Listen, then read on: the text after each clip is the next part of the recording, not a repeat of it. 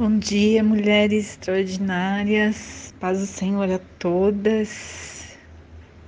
E hoje eu quero falar com vocês um pouquinho sobre a solidão. De manhã eu estava lendo esse devocional, essa palavra, resolvi compartilhar com vocês, porque eu acredito que muitas estão passando por esse momento, por essa situação, por esse vazio, né? E eu quero te, te dizer que o Senhor está sempre com você. As pessoas elas nos traem, as pessoas nos abandonam, as pessoas nos magoam. Inúmeras situações acontecem na nossa vida para que a gente se sinta solitário, a gente se sinta abandonada, a gente se sinta esquecida, mas o Senhor jamais nos esquece, o Senhor sempre vai estar conosco. Não importa a situação que você tem vivido, se você tem passado por algum relacionamento, esse relacionamento não deu certo, ele, você se sente abandonada, você, sente, você foi traída, machucada, ferida. Eu quero te dizer que o Senhor está com você. Ele não te abandona, ele não te esquece, ele não te deixa sozinha. Ele é aquele que anda com você em toda e qualquer situação.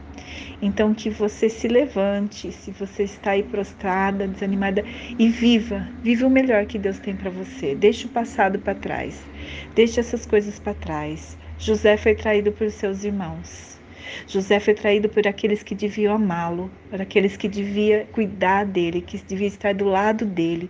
Ele foi traído, mas ele escolheu perdoar os irmãos.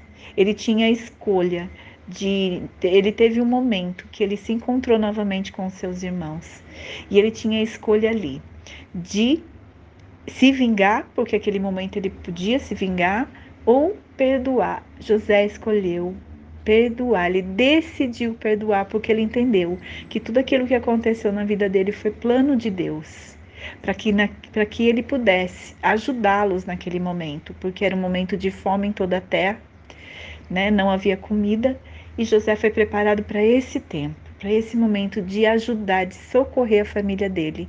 E ele pôde, ele só pôde passar por isso, ele só pôde ser quem ele se tornou porque ele passou por toda aquela traição, por todo aquele momento difícil, por prisões, por acusações de abusos sexuais, ele passou, ele foi, preso, esquecido ali por pessoas que ele ajudou, mas o Senhor não esqueceu dele. Chegou o momento de honrar a vida de, José e o Senhor honrou José.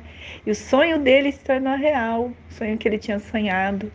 E os irmãos dele se prostraram diante dele, a família toda. E ele tinha ali o alimento para dar para eles, para cuidar deles. Então eu quero te dizer: se você não leu ainda sobre José, leia Gênesis. Essa passagem que eu estou citando aqui está em 42 ao 44. Fala sobre esse episódio na vida de José, dos irmãos do reencontro. Medite nessa palavra e escolha, como José escolheu, perdoar aqueles que te ofenderam, aqueles que te magoaram, aqueles que, te, que, que, que desejaram a sua morte, que te abandonaram, que, te, que venderam ele. José escolheu perdoar. E você? Quando você tem a oportunidade de perdoar ou de se vingar, qual tem sido a sua escolha? Escolha hoje como José, escolha o perdão, porque com certeza isso liberta, isso restaura, isso você é restituído e José foi restituído no relacionamento dele com a família. E isso não tem presente maior que isso, a restituição do relacionamento.